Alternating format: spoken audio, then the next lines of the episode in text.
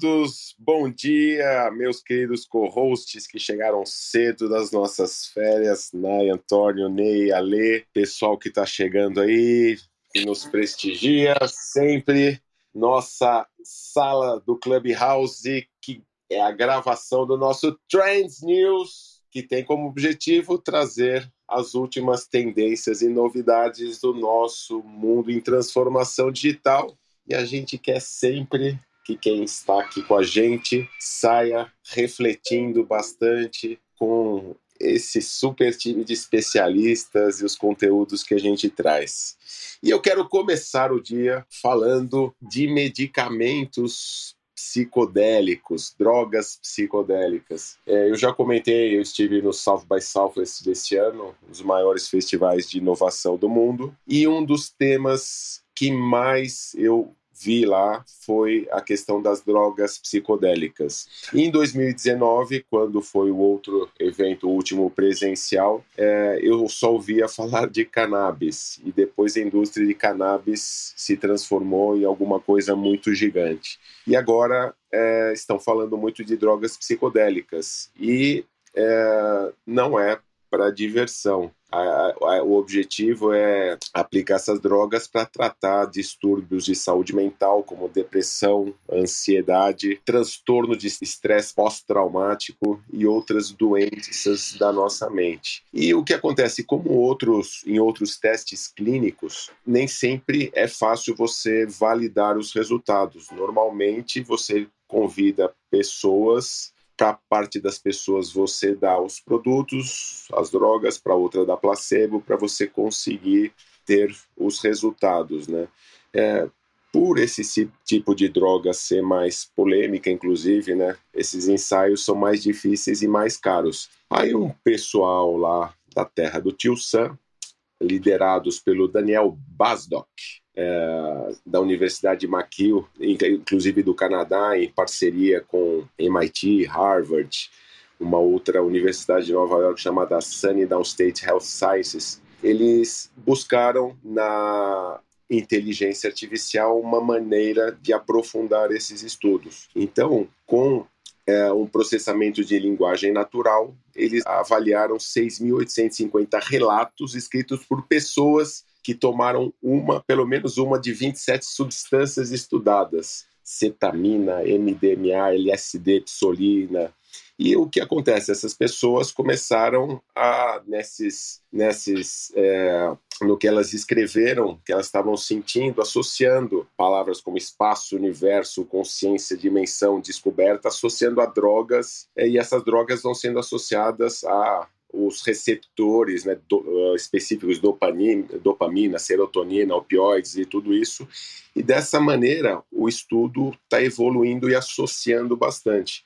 É, esse tipo de aplicação está sendo cada vez mais utilizada na saúde. É, eu, como temos com a sala bastante cheia hoje, eu vou dar a oportunidade, já puxando um assunto da área de saúde, vou chamar meu amigo Jamil, que estava lá na terra do tio Sam, apresentando a sua empresa sensacional, uma health tech que trabalha com telemedicina. Bom dia, Jamil. Tudo bem? Como foi de viagem? O que você traz para a gente hoje? Fala, Renato. Tudo bem? Bom dia a todos e todas. Bom, obrigado mais uma vez. Renato, foi muito legal ter participado do Emerge Americas, um evento uh, foi semana passada na cidade de Miami, onde 14 startups brasileiras foram selecionadas para apresentar suas soluções. Eram quatro de saúde. Felizmente, a gente foi, foi convidado a apresentar soluções. E o bacana é que assim, não é só o evento em si, né, mas todas as conexões, a, a Prefeitura de Miami, uh, empresas, venture capitalists, uh, enfim, uh, foi muito interessante uma imersão e mostra como que o ecossistema de startups nos Estados Unidos e Miami vem se despontando, aí todo mundo sabe disso, como um crescimento exponencial nesse, nesse, nesse ecossistema, como ele é montado para que as empresas é, é, é, cresçam, né? Isso é muito, muito, assim, todo dia tinha um evento, uh, teve Shark Tank, Dolphin Tank, ou seja, é extremamente interessante a experiência. E foi muito, desse, nesse ponto de vista, Uh, eu acho que isso é, é, é, valiosíssimo. Né? Eu nunca imaginaria que eu estaria, por exemplo, no CIC, que é um, é um prédio como, sei lá, o Cubo, o Distrito, etc., com startups de biotecnologia, de hard science, com coisas maravilhosas, que a gente teria que ter uma sala só para te contar tudo que eles estão fazendo, mas enfim, a gente teria a oportunidade de falar o que a gente faz aqui no Brasil e, e, e com a perspectiva de levar isso para os Estados Unidos. Né? Então, por exemplo, imagina você plugar no 911 um sistema de monitoramento e telemedicina dentro das ambulâncias dos Estados Unidos. Né? Eu nunca imaginei que eu poderia fazer isso. E, enfim, isso é uma, foi uma discussão muito interessante e provavelmente isso vai ocorrer. Bem, uh, Renato, mas nem tudo são flores, né? Eu queria trazer aqui uma notícia uh, da Teladoc, né? A Teladoc é a maior empresa hoje de telemedicina, puramente de telemedicina, é uma empresa americana que tem inclusive aqui no Brasil uma participação. Uh, as ações caíram 40%, né? Na quinta-feira, né? ontem, né? Então, assim, o que mostrou que a volta para o presencial, ou seja, a pandemia foi um fator muito importante para o desenvolvimento da telemedicina no mundo inteiro e a volta para o presencial está reduzindo em 45, 40, 45% as ações da Teladoc. Então, as empresas que hoje vivem só de telemedicina pura, essas empresas, ao meu ver, elas vão ter que renovar o seu produto ou o seu modelo de negócio, porque como médico eu também uh, conheço obviamente a consulta presencial, né, uh, e também agora também a questão da telemedicina. Eu acho que as empresas elas não podem ficar somente na telemedicina pura, né? tem que ser uma ferramenta adicional, mas não unicamente esse produto, né? Então basicamente é isso, é um aprendizado também. E eu acho que o mundo está voltando ao normal, Renato. Volto para você a palavra, cara. Obrigado, valeu. Para quem não sabe, realmente, como o Jamil falou, Miami tem se tornado um centro de inovação bastante interessante. Muitas empresas do Vale do Silício têm mudado para lá, até porque o Vale do Silício está bem sobrecarregado, tudo caríssimo, não está fácil não. Mas muito legal, Jamil, continue trazendo esses insights aí. Eu acho que, como você falou, né, a gente tem que valorizar aqui o que nós estamos fazendo no Brasil, que é muita coisa, muita empresa legal como a sua aqui mas a troca de experiências é fundamental. E essa questão bem interessante que você falou, né? é, talvez seja, tá todo mundo ansioso pelo contato humano e aí fala, não, quero ver o médico faz tanto tempo que eu não, não vejo e depois de voltar para uma duas consultas, a pessoa fale, né, ah, agora tudo bem, já cansei, vou voltar para virtual novamente, né? Ainda as coisas vão entrando num ponto de equilíbrio. Muito bem, querido Jamil. E eu vou chamar aqui nosso estreante da sala, que depois de duas semanas, nós, essa questão de feriados, não fizemos a gravação do nosso podcast, é, mas na sala anterior, uma participação ilustre da plateia do mundo de cripto, o Rafael falou bastante, já convidamos ele para fazer parte aqui do nosso elenco. E com os feriados não teve sala, ele ficou ansioso. E agora estamos aí. Bem-vindo, Rafael. O que, que você traz do mundo cripto para gente? Bom dia, pessoal. Eu achei interessante uma notícia que teve nessas semanas. A, tem o quarto maior fundo de investimento do mundo, que é a Fidelity. Né? Eles gerenciam em torno de 4,2 trilhões de dólares, né? mais ou menos é quatro vezes o PIB do Brasil que eles gerenciam aonde eles estão oferecendo como um plano de previdência privada para os seus funcionários é, 20% em Bitcoin. Eu queria estender a pergunta: vocês aceitariam? Eu aceitaria, sem dúvida alguma, não tem nem dúvidas com relação a isso. E vocês, pessoal? Com certeza. Rafael, a maioria aceitaria, que segue em frente. E a outra notícia, né, é a questão da compra aí do, do Elon Musk, do Twitter, né? E eh, tem diversos recortes, assim, né? Eu vou falar a minha visão. Para mim, a estratégia dele ali é estar tá dominando um meio ali onde os tomadores de decisões costumam utilizar. Então, quando um CEO, quando um tomador de decisão quer atuar em alguma rede social, geralmente no Twitter, mesmo ela sendo menor, mas o pessoal procura essa rede, né? E ele, sendo dono, ele vai conseguir tendenciar ali é, o que, que cada um vai estar tá vendo. Por mais que ele fale que o código é aberto, por exemplo, se o, o, o, Ney tem alguma ideia ali, ele tem 5 milhões de seguidores, ele tem alguma ideia ali oposta, de certa forma, pode ser que eu siga o Ney e eu não vou estar tá vendo ali o conteúdo dele. Não sei que eu clique lá no, no, no na página dele ou no, no, de onde é que ele publica as coisas para poder estar tá assistindo. Não vai estar tá ali no meu feed. Estou dando uns exemplos assim de coisas que ele podem que ele pode manipular, por mais que ele veja, por mais que ele fale que vai abrir o código, não vai ver como é que é, mas é, pontualmente, de acordo com alguns eventos que podem ocorrer, onde vão ter muitas exposições de opiniões, ele pode tender ali a dar uma manipulada e ele vai estar tá ali meio que controlando é, o que que, ou, ou, tendenciando ali, né, o que que os tomadores de decisões no mundo vão vão estar tá vendo ali. É, ele, essa pegada dele é meio fanfarrão, dele poder querer atuar melhor ali sem ter nenhum nenhum bloqueio, ou a questão da liberdade de expressão, acho que fica ali como uma cortina de fumaça aí para discussões, mas acho que fundamentalmente acho que ele está querendo ali controlar e ter acesso também a dados. Eu não sei o quanto que o Twitter consegue extrair de megadata é, de cada um que tem instalado que utiliza a plataforma. Eu tenho uma observação com relação a essas news uh, do Elon Musk, que eu considero um dos maiores gênios vivos da humanidade, por tudo que ele fez que revolucionou no mundo dos negócios da tecnologia.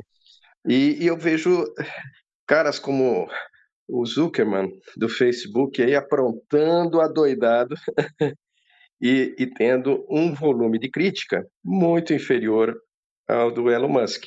Ele mal comprou o Twitter, já estão dizendo que ele vai fazer, não vai fazer. Deixa ele fazer, vamos ver. Eu acho que estão caindo muito no pé dele porque ele é todo esse sucesso e causa inveja demais para o mundo inteiro e até raiva. Deve ter muita gente querendo matar o bicho, sabe? E, enquanto que o Zuckerman, aquele pilantra, está solto por aí, vendendo os nossos dados todos os dias e ganhando fortunas com isso. Então a gente tem que olhar isso com, com um olhar um pouco mais cético com relação às críticas ao Musk, pelo menos é a minha visão.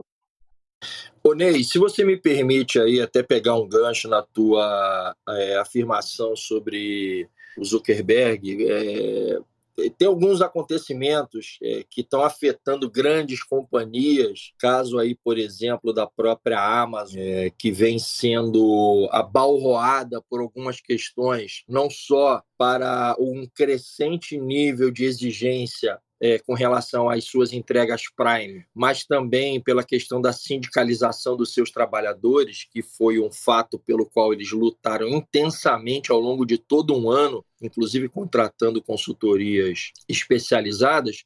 Mas devemos chamar atenção também para a medida de proteção de dados que foi tomada pela Apple que agora, agora não, né? Já há algum tempo permite que a gente possa definir se os nossos dados e principalmente as nossas visitas a outros aplicativos podem ser rastreadas ou não, e isso vem trazendo uma crescente perda de receita publicitária para o Facebook, que não só vem afetando o resultado, mas a confiança dos investidores, não é, Rafael? Eu acho que você deve estar acompanhando um pouco isso daí, e eu queria aproveitar esse gancho que o Ney nos deu. Ney, é, realmente suas considerações são ótimas, eu compartilho da sua visão. Falando ainda do South by lá, eu fiquei, como se falava muito da descentralização do Web 3.0, eu fiquei ansioso por ouvir o, o Mark entrando ao vivo, é, para já que estava tanta gente falando da descentralização, como ele é, via essa situação. E, e foi tudo ensaiadinho, ele paga de bom moço não fizeram a pergunta para ele que todo mundo queria fazer. Então, e o Elon Musk não tem papas na língua, e vira o bad boy, né? E aí acaba é, gerando realmente toda essa polêmica. Mas é, cabe a nós aqui a gente ficar comentando, assistindo e vendo os próximos capítulos. Eu acho que é uma briga muito interessante. Além do mais, né, Renato? Fazendo o link com o que você citou na abertura, sendo ele um patrocinador de algumas drogas e, e de, uma, de uma consciência mais livre em relação a esse assunto, né? Sim, verdade, né? Aí, e ele realmente é um fanfarrão, como o Rafael falou, né? Ele já um dos tweets que ele passou, além das questões da, de ter comprado o Twitter, ele falou: a próxima eu vou comprar Coca-Cola e vou voltar a colocar cocaína dentro. Né? Ele gosta de ser polêmico, é o estilo é, dele. Sem dúvida, ele é um grande homem de negócio. Eu acho que o Twitter tende a crescer. Né? Mas assim, o pessoal realmente taca pau nele, ele gosta dessa provocação, ele tem esse lado meio egocêntrico, meio fanfarrão, mas que o cara sabe fazer negócio, que ele sabe fazer dinheiro, isso não tem dúvida, né? Números convence, né? O cara é o cara mais rico do mundo. Falei essa questão do, do motivo, eu acho que é estratégico, tá? É o jogo, tá, gente? Não dá para achar que todo mundo é santo, que o, o Bezos também, ou que o Zuckerberg é. Eles sabem fazer dinheiro e vão, vão vendo ali, vão juntando os pontos ali para poder está otimizando, mas o, o Elon vejo que ele persegue muito essa questão de desenvolvimento de tecnologia e controle de megadata, que é a questão da Starlink, enfim, disso tudo, né? Mas fica essas cortinas de fumaça, de centralização que eles falam que vai liberar, que é para o pessoal ali não, não, não realmente não está criticando o que eu acho que é a estratégia dele. Mas realmente eu, eu acho que, que o cara está correto em querer dominar ali esse cenário onde os tomadores de decisão, correto digo de business, né?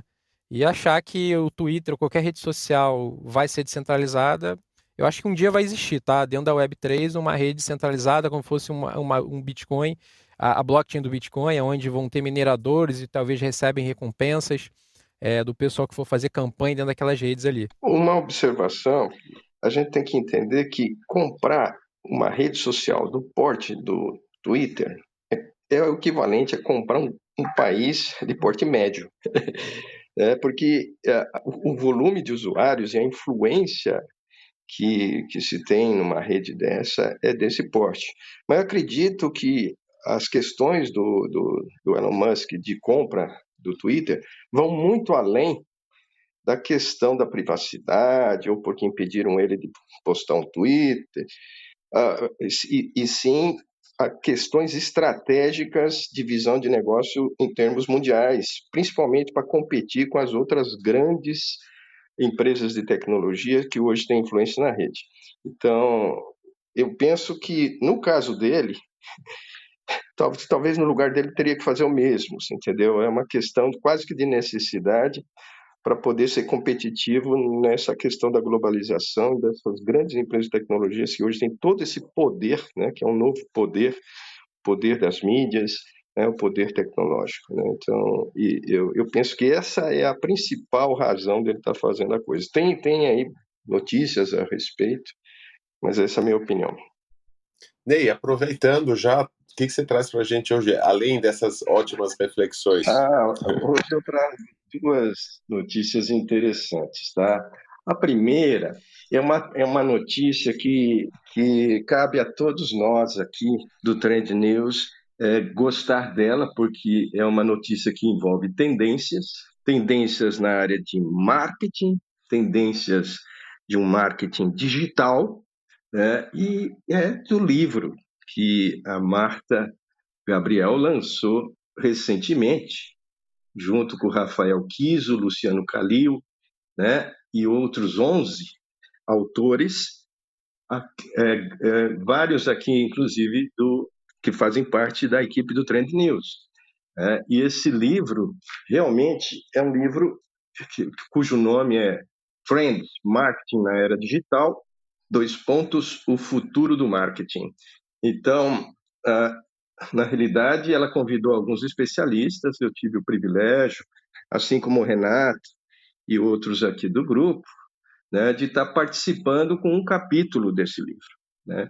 E, e no caso, eu vou enumerar aqui para todos, eu recomendo, porque o valor dele é, é quase que simbólico o preço dele lá na Amazon, né? e vale a pena para o pessoal, principalmente, eu diria que qualquer pessoa de negócio que, que de alguma forma está envolvido com marketing digital, vai usar esse, essa, esses recursos, deveria estar tá, tá, tá, tá, tá comprando esse livro, viu? porque tem um conteúdo bastante rico, né?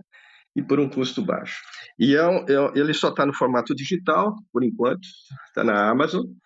O primeiro, é, eu vou falar aqui dos 14 capítulos. O primeiro é o, Multiverso das Mídias, do Rafael Kiso. O segundo é Social Commerce, do Pedro Henrique Sobral. O terceiro é Inteligência Artificial, do Marcelo Trevisani. O quarto, a Data Driven Marketing, é, do Ney Grando. O quinto é Digital Legal and Ethical World, do nosso host Renato Grau. Daí nós temos aqui o mundo ESG, do Anderson Gotts, né? Ah, lá da, da, da GoNew. Nós temos o, o Neuromarketing pelo, pelo Pedro Camargo. Uh, temos o Mundo Consumidor, que, que trata de comportamento, do Luiz Gustavo Passetti. Temos o mundo dos games, do nosso querido Charles Schweitzer, Schweitzer que não pôde estar presente hoje, porque teve uma reunião, reunião muito importante, senão ele estaria todo feliz aí estar tá vendo essa notícia. Tem o, uh, o Mundo Móvel, né, de, Mobile World, que é do Daniel Davidson. Uh, o, o Martech, Martech tem a ver com tecnologia de marketing, né? Uh, Martech World, do Pierre Marcondes. Temos o Crypto World, da Mayara Souza, que é também nossa convidada aí. E temos o mundo das comunidades, o Community World, do Luciliano Calil. E, por último, Metaverso e NFTs, com a Marta Gabriel. Tá? Então, todos esses livros, todos esses capítulos, eles são muito ricos, né? Só para ter uma ideia, eu vou falar rapidamente aqui do Data Driven Marketing, quais são os tópicos. Por exemplo, em Data Driven Marketing, nós temos o marketing tradicional versus orientado a dados, que é para as pessoas entenderem como usar melhor os dados atualmente em, em, marketing, tá? Porque não basta você ter dados. O que a gente vê é que o volume de dados que cresce nas organizações e no mundo em geral, ele está crescendo num volume muito mais rápido do que o entendimento sobre esses dados das pessoas é, dessas organizações acompanham. Então, esse entendimento ele está defasado, ele cresce quase que linear, enquanto que os dados crescem de forma exponencial. Então, isso vai afastando, vai gerando um gap muito grande entre a relação de dados né, e, e o entendimento dele para, para o uso melhor deles. Então, eles não estão sendo usados efetivamente. Então, vem aí o Big Data, e os Data Science e, e, e a inteligência artificial hoje ajudar no processo de você ficar no intermediário. Você não vai estar no ideal de entendimento desses dados, mas também não vai estar defasado demais no entendimento desses dados. Então, as tecnologias nos ajudam a entender e, trabalhar melhor esses dados na prática. Né? Então, temos aí a questão uh, de, de, dos desafios, dos benefícios, dos processos estratégicos, de como você trabalha campanhas de marketing baseado em dados, ferramentas de marketing e, e assim por diante, marketing ágil e, e tudo mais. Então, essa é, é, a principal notícia, né?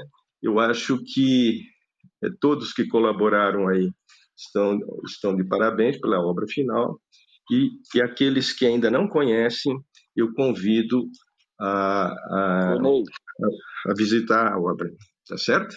Parabéns Oi. aí, Ney. É, já comprei aqui o livro, vou receber e vou ler. Mas faltou o capítulo de saúde, hein, Ney? Fica a dica aí, viu? Não é, Renato? Pô, vou falar com a Marta e pro Kiso na próxima versão. Perfeito. É isso aí, pessoal. Até o livro chama Trends, tem tudo a ver com a nossa sala aqui. Não é só para. O foco é marketing digital, mas tenho certeza que vale a pena para todos os outros assuntos. E com sala cheia, vou chamar uma presença feminina. Nai, bom dia. O que, que você traz para a gente hoje? Bom dia, pessoal. Já com saudades aí dessas duas semanas, né? Que a gente ficou de folga. e, como sempre, minha pauta está relacionada ao universo feminino e ao universo de inovação. Então, vou trazer duas notícias bem rápidas aqui para vocês. Uma é sobre o Project Eve, é um, é, é um projeto relacionado à criação de uma DAO né? As DAOs são as organizações autônomas descentralizadas, que o Rafa até comentou aqui, que surgiram para trazer, em tese, aí, mais democratização no mundo de blockchain. Esse projeto ele foi criado como um projeto de impacto social por um grupo de mulheres da área de tecnologia, cultura, empreendedorismo e mercado financeiro, com o objetivo de democratizar o acesso à Web 3. Entre essas mulheres que fundaram, né, que fazem parte do Project Eve, estão a Nina Silva, da Black Money, a Kim Farrell, do TikTok, a Roberta Antunes, da Hashdex, e a cofundadora é a Cíntia Ferreira. E entre as missões dessa plataforma, é, elas estão focadas principalmente neste momento na educação financeira e tecnológica, de serviços de criptografia a leilões em benefícios a artistas mulheres com contrapartidas sociais. Então, depois vou deixar o link aqui, quem quiser conhecer mais o projeto, Acho que vale super a pena, é uma iniciativa, acima de tudo, brasileira. E aí, uma outra notícia do mundo feminino, agora um pouco mais relacionada a Venture Capital. É, a gente tem uma recordista aqui, é, a Kate Aum, ela levantou 1,5 bilhões de dólares é, no maior fundo de venture capital captado por uma mulher. É, ela, para quem não conhece a Kate, ela foi uma das maiores é, empresárias ali, né, uma das maiores líderes da Andreses Horowitz, que é uma, um maior, um dos maiores fundos de venture capital do Vale do Silício. Né? E quando ela saiu dessa, dessa, desse fundo, ela deixou ali o Vale do Silício de boca aberta, né? porque pensavam que era o emprego dos sonhos. Mas a Raon ela é uma empreendedora e ela abriu um fundo próprio que também vai focar em tecnologias ligadas a cripto e Web3, né? Só para também deixar claro que a Web3 ela, ela foca né, em aplicativos construídos com tecnologia blockchain. E para é, para é, para Kate, esse tipo de tecnologia, a nova era da internet merece nova era de investidores. Esse mercado de venture capital, ele ainda é muito masculino e as mulheres ganham espaço a partir de agora, pessoal, porque aos poucos elas vão assumindo essas cadeiras, né? Então, só para vocês terem ideia, nos Estados Unidos, apenas 15% das mulheres ocupam esses cargos de sócias de fundos de venture capital. E no Brasil, a gente conta nos dedos algumas sócias. E aí eu trouxe alguns exemplos aqui é, para que a gente já tenha isso no radar, os nomes, né? Os nomes dessas mulheres, como a Mônica Sadioro e a Yara Lehmann, filha do Jorge Paulo Lehmann, que fundaram Maia Capital, a Patrícia Moraes, que é sócia da Unbox Capital, que é a gestora da família Trajano, controladora do Magalu. A gente tem Laura Constantini, da Astela Investimentos, que é um dos principais fundos investidores em, em startups em estágio de early stage. E a Lina Lisboa, da Barney Investimento, é uma gestora especializada em Green Tech e Agro. Né? Então, depois eu deixo o link também dessa matéria para vocês. Excelentes notícias, Nai. Você sabe que dessas questões de SG, diversidade, fico muito feliz com essas iniciativas. E mas aí eu manifesto um pouquinho de um incômodo também, porque não dá para você virar a chave de você conseguir com que projetos como esse de uma hora para outra não, fe, não sejam feitos só por homens brancos. É, eu tive uma participei do Prêmio Transformação Digital Brasil, que entreguei inclusive tive a honra de entregar o Prêmio de Agro para a Embrapa, a nossa querida Jana, que não está aqui hoje, está em reunião, talvez entre depois.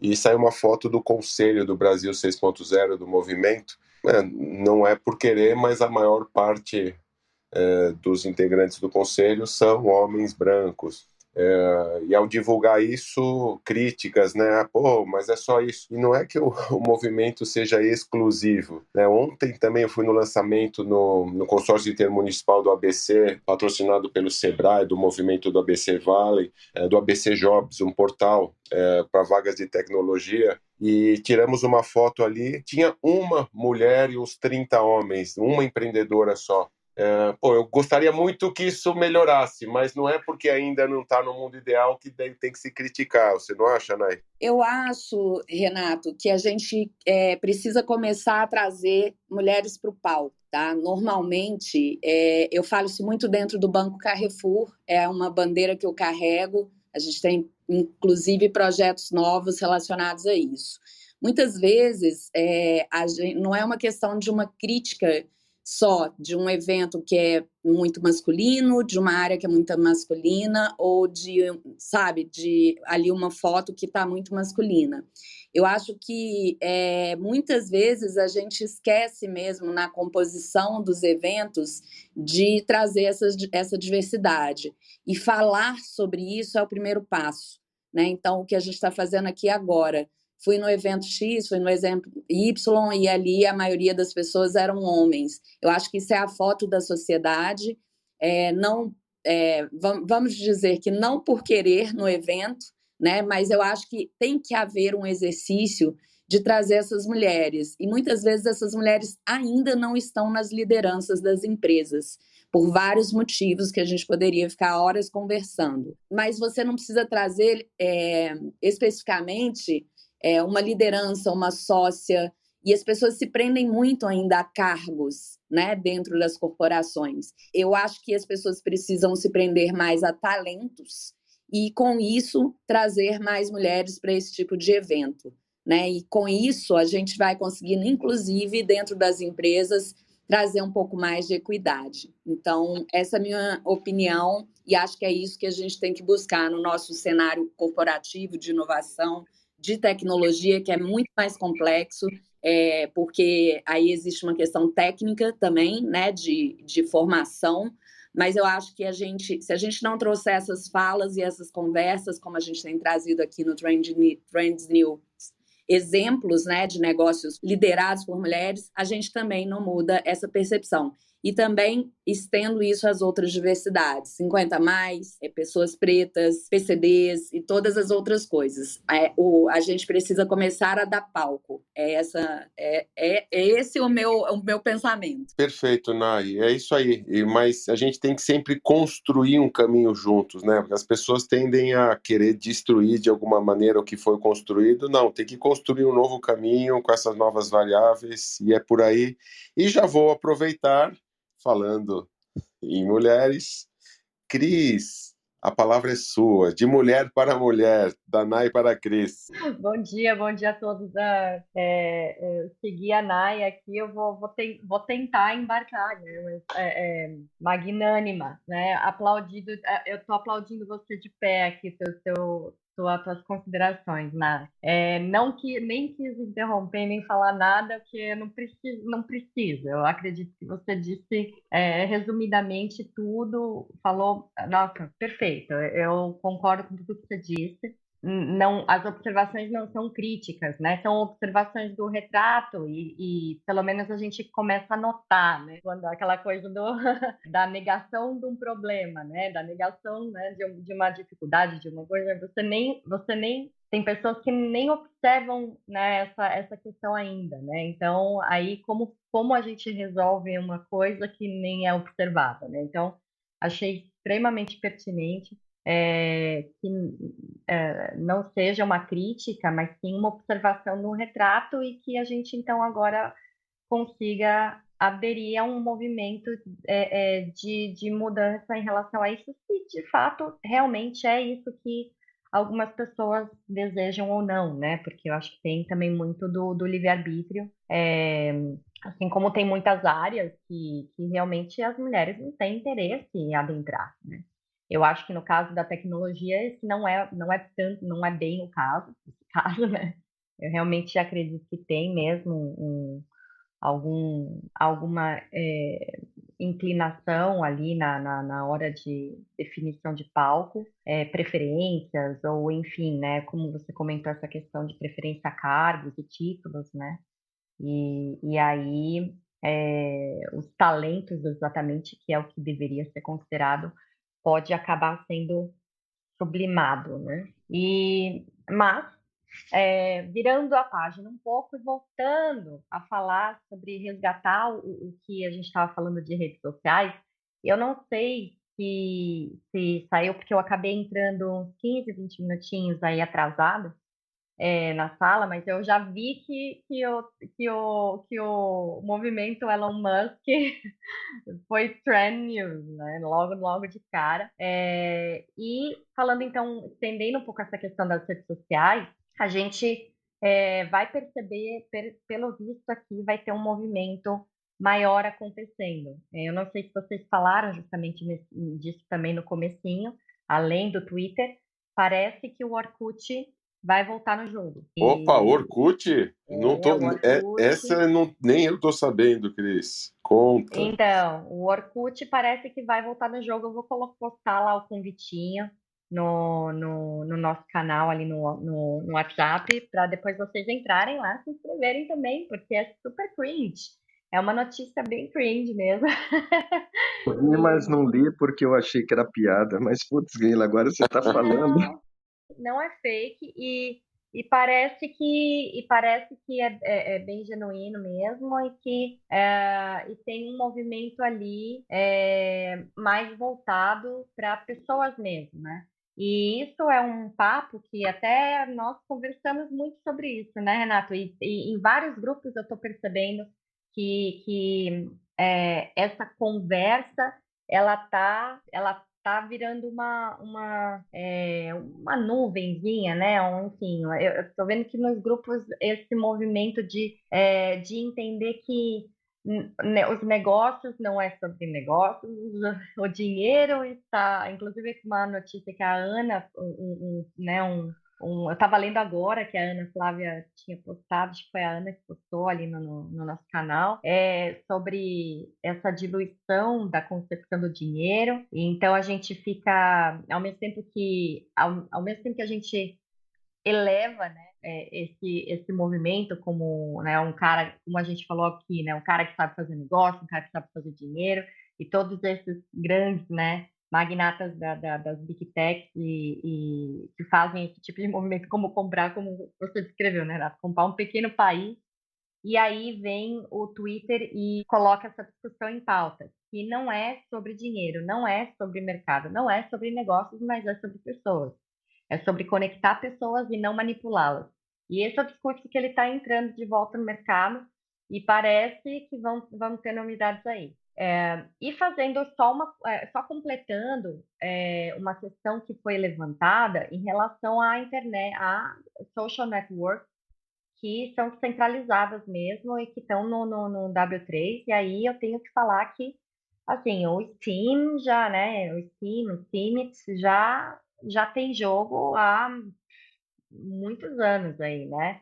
É uma, uma social network que ela é bem dissipada, ela é bem centralizada e, e ela paga bem, assim, é um movimento uh, consolidado. É, a moeda, ela, ela é relevante, a moeda, né, que, porque é um, a moeda do, do, do Steam, ela é uma moeda relevante, e eu acredito que essa é a tendência. Um, ela não é, ela, eu, ela não tem uma, uma visibilidade assim, né? Eu, eu não entendo ainda por que, que ela não ganhou a mesma visibilidade que as comunidades privadas, né? Privadas no, no estilo uh, Twitter, no estilo Facebook, né? Porque ela é bem centralizada e, e ela permite realmente que você tenha uh, lucro né? Por conta do, do, do, engajamento, do tipo de engajamento que você faz ali. E tem toda uma, uma parte de, de desenvolvimento, né? Open source, desenvolvimento ali, muito relevante. Eu é, ainda acredito que é por falta de informação, de conhecimento e, e, e técnica, talvez, uh, marketing. Talvez. Qual o nome da rede, Cris? Uh, iTeamit. Ah, sim. ST ST, é, duplo E, né? MIT. MIT, né? Ponto .com. Então, é, e tem outras, né? Então, é, eu, eu, eu acho que o pessoal, a hora que, a hora que engatar do pessoal entender como funciona essas redes, eu acho que é, o blockchain ainda, de uma certa, não, não vou falar blockchain, assim, as moedas digitais, de uma certa forma, ainda é, NFT e tudo mais, ainda tem um caráter talvez técnico de, de, de, de user experience que ele não está tão é, ele, ele ainda precisa descer talvez um nível em termos de, de, de experiência de uso para facilitar uh, para o uso comum. O que eu, que eu vejo que talvez intimida um pouco é, a, a, grande né, massa, assim, por questão de maturidade digital mesmo. Uh, talvez nem tanto até marketing. É, mas, enfim, fico aqui aberta a, a, a, hipóteses. O que, que vocês acham? Então, vou lançar aqui a pergunta. É, o que, que vocês acham que impede é, de, mais, da, de massificar essa descentralização que já poderia estar acontecendo, ter acontecido cinco anos atrás, pelo menos, né? Já poderia, na verdade, nem ter sofrido tanto perrengue é, em relação aos baques da economia por conta até da pandemia, entre outras coisas. É, e essa, né, esse, essa crise que a gente está entrando mundial, e no Brasil nem se fala, né, o preço da gasolina e tudo mais, e a inflação, é, a gente não precisaria estar tá sofrendo essas consequências mais, porque a, descentralização econômica ela já poderia ter sido viabilizada, né? Inclusive hum, sem a necessidade de um governo. É, então, fico aqui a discussão, abro, abro para discussão. Eu queria, uh, Ali, Felipe, Antônio, que ainda não trouxeram suas news hoje. É, Renato, mas eu queria trazer as minhas duas news de hoje, porque eu acho que nós estamos diante aqui de duas tendências importantes aí do segmento do varejo que vale a pena a gente é, olhar com carinho Bora. A primeira é que nós chegamos aí, amanhecemos a segunda-feira, é, depois de dois anos de uma intensiva discussão sobre o futuro do varejo físico, onde se dizia que o varejo físico ia acabar, que não havia mais espaço para as lojas físicas, enfim, que o digital iria realmente tomar conta é, do segmento. Nós amanhecemos a segunda-feira com a informação de que a Meta vai abrir agora no próximo dia 9 de maio sua primeira loja física. Né? Essa loja física ela fica ali bem próximo do Reality Labs do, do, do Facebook, lá em Burlingame, na Califórnia. E a ideia dessa loja, que é uma loja bem pequena, uma loja de cerca de 200 metros quadrados, é permitir a experimentação daquela série de ferramentas e de hardwares que compõem aí é, o conceito de metaverso da Meta, é, permitindo que as pessoas possam testar, por exemplo, o portal, que é a aplicação deles para reuniões né, em grupo, o Ray-Ban Stories, que é uma invenção bem legal aí, junto com o Quest 2 deles, e que permite é, a navegação propriamente dita. E eu gostaria de chamar atenção para essa decisão da Meta, justamente no âmbito dessa questão da loja física, porque nós estamos verificando, é, acompanhando os números do mercado americano, que aquela queda brusca né, de lojas físicas com fechamento de muitos pontos de venda, ela se neutralizou. Não e muito pelo contrário, até a gente vem observando que grandes marcas que tradicionalmente trabalhavam com venda direta ao consumidor optaram por áreas, por superfícies de contato com seus clientes através de lojas físicas. Então, eu traria aqui essa tendência, essa trend relacionada a uma revalorização da loja física, que foi um tema bastante discutido na convenção da NRF em janeiro desse último ano, lá em Nova York. No, é, depois de dois anos de uma discussão da morte das lojas físicas, é, passou-se aí por uma discussão da revalorização desses pontos de venda. E continuando nessa linha, a gente observou também é, é ao longo dessas duas últimas semanas uma guinada na estratégia de posicionamento e expansão do Amazon Go, é, que ao longo de quatro anos investiu maciçamente em lojas de cerca de 600, 700, 800 metros quadrados, lojas é, de vizinhança, concentradas aí em centros mais densamente povoados, e a partir é, do mês passado, a, a Amazon resolveu criar um novo modelo de negócio com o conceito Amazon Go, com lojas mais voltadas para a conveniência. E a primeira experiência deles foi ali em Mill Creek, que fica a 40 quilômetros de Seattle. É uma loja de cerca de 300 metros quadrados e ela oferece é, várias coisas é, interessantes para consumo imediato. Eles têm torneiras de cerveja geladas, eles têm torneiras de kombucha, máquinas de café expresso da Starbucks, estações de iogurte da Pinkberry, pizza que você pode comer na hora, Então, uma série de conveniências que permitem é, ao, ao, a experiência dentro do ponto de venda. E o ponto mais é, é, notável, o ponto mais destacado, muito provavelmente é, é eles, eles, eles estão aí implantando, olhando um pouco mais para frente, é a estação de comida e refeição feita na hora. Né? Tem 30 itens que eles selecionaram no cardápio, sanduíches, saladas, wraps e etc., que podem ser preparados ali diante do cliente e que permitem a ele uma experimentação dentro da loja, mudando o conceito de Amazon Go de compra, abastecimento e consumo, passando é, e registrando na saída para um momento de consumo dentro da loja.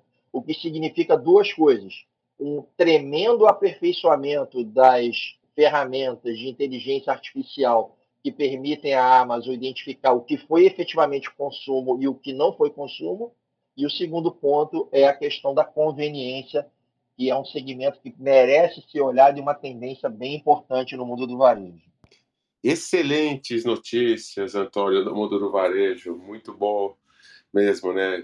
É um contraponto até, ou, ou talvez um apoio para aquela questão que o Jamil começou com a telemedicina.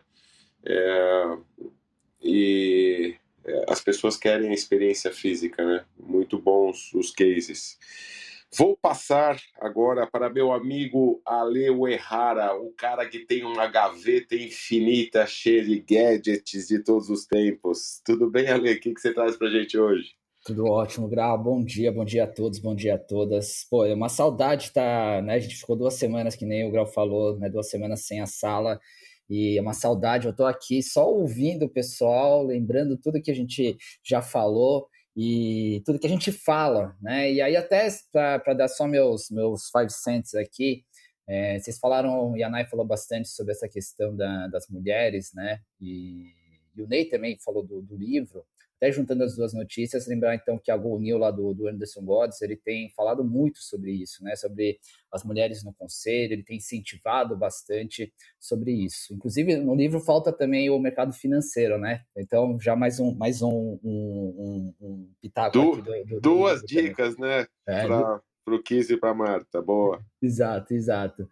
E, e, inclusive no, no, mercado financeiro, né, como eu fui do, do comitê executivo da, da Febraban, eu fiquei me lembrando também da época que a gente tinha poucas mulheres, se não me engano, se, se eu for, tô, tô, lembrando assim da, das nossas, do nosso, nosso do, do conselho, uh, eram, sei lá, uns 10, 20%, também não muito, né? Então, como a Nay falou do, do, do, mercado financeiro, quando tem poucas mulheres, realmente é, é, tem que aumentar bem aí o, o mercado. E, e, já aproveitando, então, eh, minha notícia de hoje, é, a consultoria economática ele realizou um estudo sobre a rentabilidade dos grandes bancos.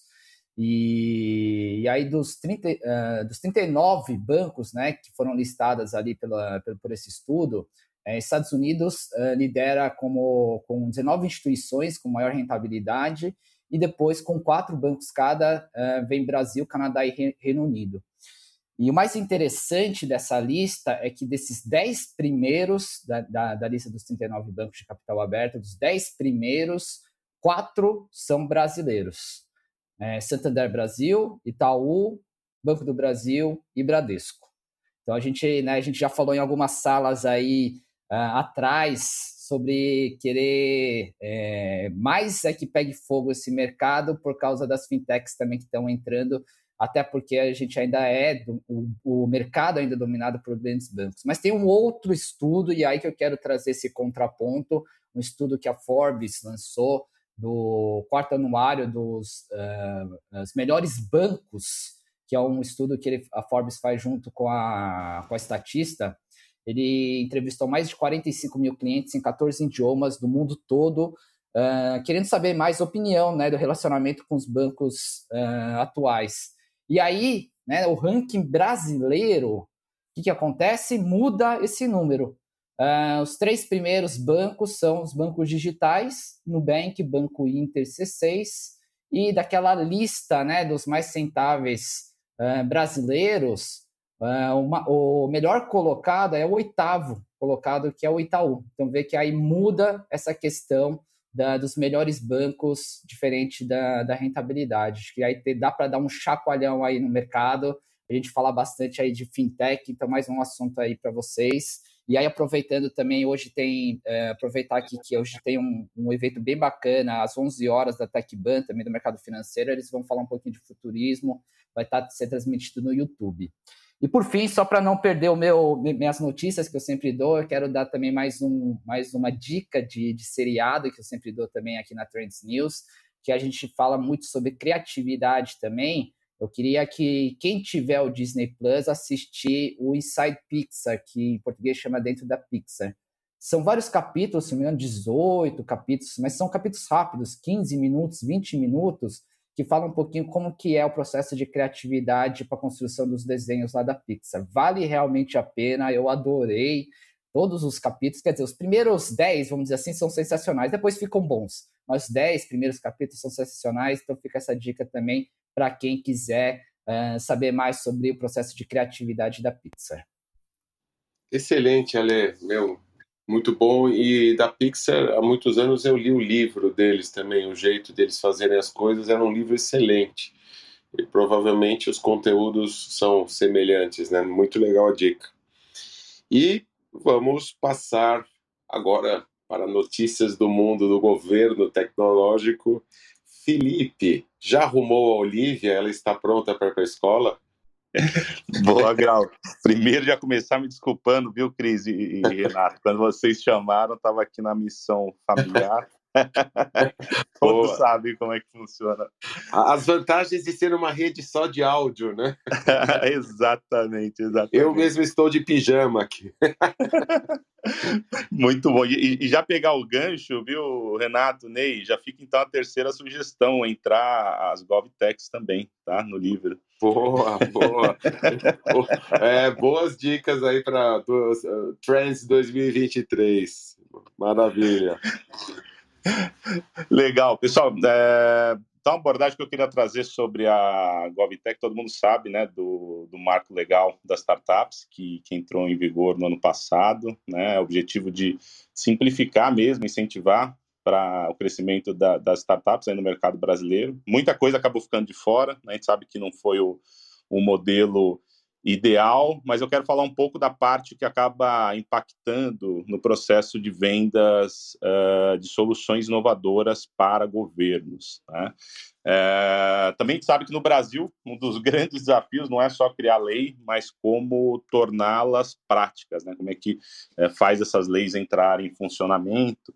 E recentemente o, o, o TCU, ele, né, o Tribunal de Contas da União, lançou um documento chamado Jornada do Contrato Público para Soluções Inovadoras, né, o, o CPSI, é, que foi feito junto com a Telos, né, contribuição do, do MCTIC e outras organizações como Brasil Lab, né, o ecossistema, como o Grau falou, o ecossistema 6.0 também sempre bastante envolvido nesse tema, porque sempre é um, é um desafio, sai a lei, mas o, os gestores públicos têm essa dificuldade de como implementar, Inclusive, o é, município de Recife ele foi ali o primeiro que utilizou o instrumento e, e tem diversos outros municípios é, grandes, né, capitais, e outros menores também já utilizando essa, essa ferramenta. Tá? Então, acho que, é um, acho que é um grande avanço o próprio TCU lançar o documento. Quem tiver a oportunidade de pesquisar, acho que é bem interessante, que, que facilita um pouco esse entendimento. E aí eu queria destacar alguns, né,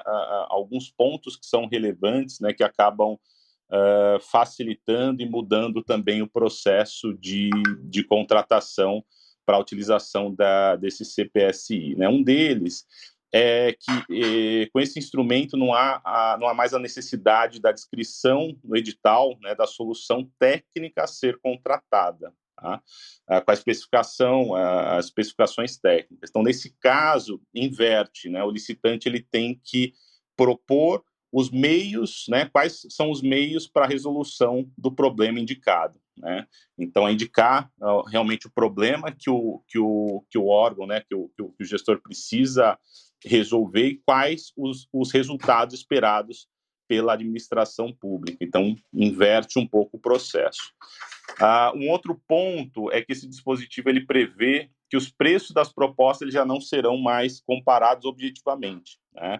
e sim em dois critérios de, de julgamento técnico. Então, uh, ocasião né, da análise da viabilidade econômica da, da, da proposta uh, e a relação de custo-benefício. Então, a gente sabe que a solução inovadora é, nem sempre ele tem ali um comparativo prático, isso também facilita no processo de comparação.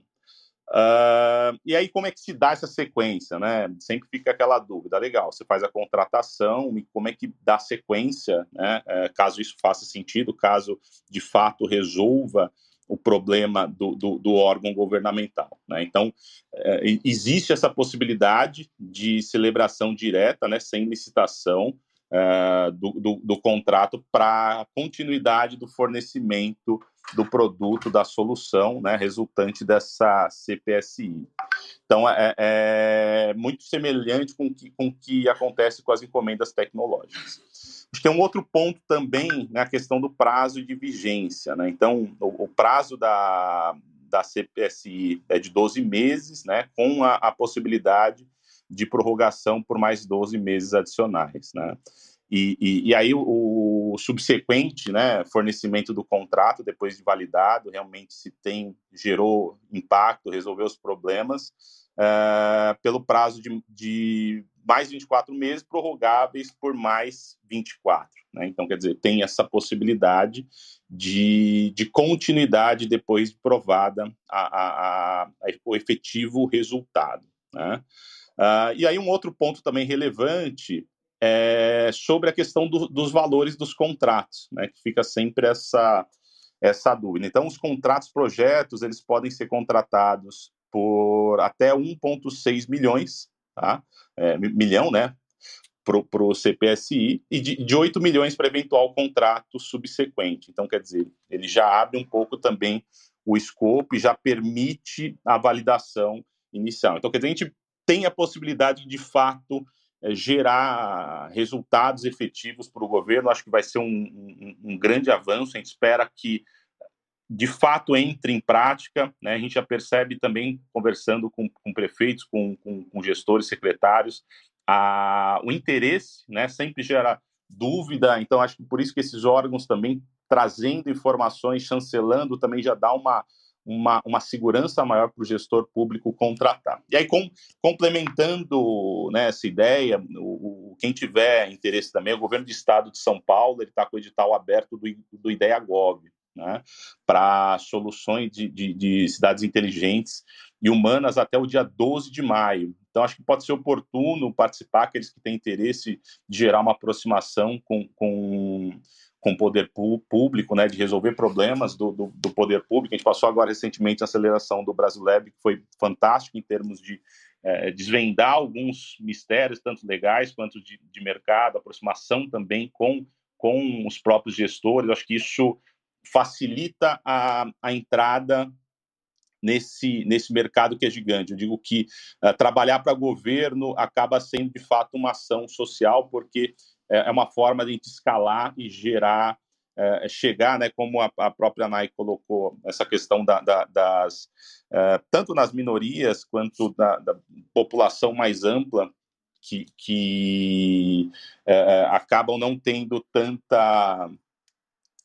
Né, enfim, acaba não entrando tanto no radar, a gente acaba aproximando grupos, não só para prestação de serviço, mas também para trazer para dentro dos, dos, do, do, do, dos projetos. E, e, e, eu acho que um outro aspecto aí, complementando da, o da ANAI, acho que não é nem só minoria, acho que é questão das competências gerais de cada um. Inclusive, a gente está tá procurando um, um, uma CTO mulher, então quem tiver indicações também a gente está tá, tá bastante aberto, porque acho que são, são discussões que a gente tem que trazer para a pauta e, e, e, a todo momento refletir para que a gente consiga ter uma diversidade cada vez maior. Então é isso. Então, sempre gosto de falar que os problemas públicos são grandes e,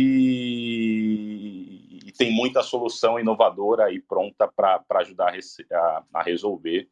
E vamos, vamos junto nessa daí. Passo aí a palavra de volta para o para o Grau. Felipe, Oi? só tenho uma pergunta para você.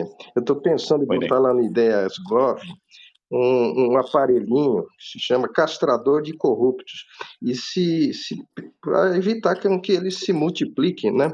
Então, se, se, a gente, será que eles aprovariam? É, aplica, né, Ney?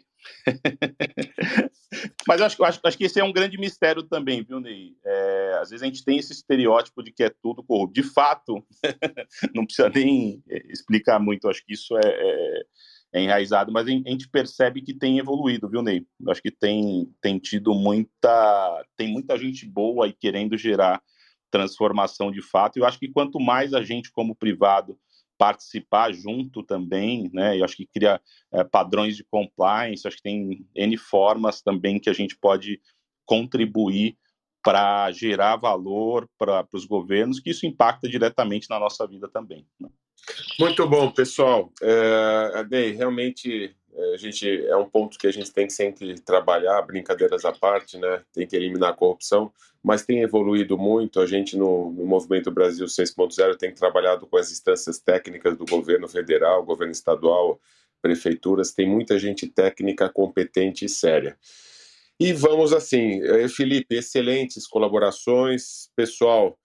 É muito bom estar com vocês novamente, os co-hosts e o pessoal que nos prestigiou e muita gente que tem ouvido de maneira assíncrona no nosso podcast, que fica disponível aqui no replay do Clubhouse ou a partir de terça-feira no Spotify. Peço a todos que abram seus microfones. Agradeço demais a presença de todos, desejando uma ótima sexta-feira, um final de semana melhor ainda. E se...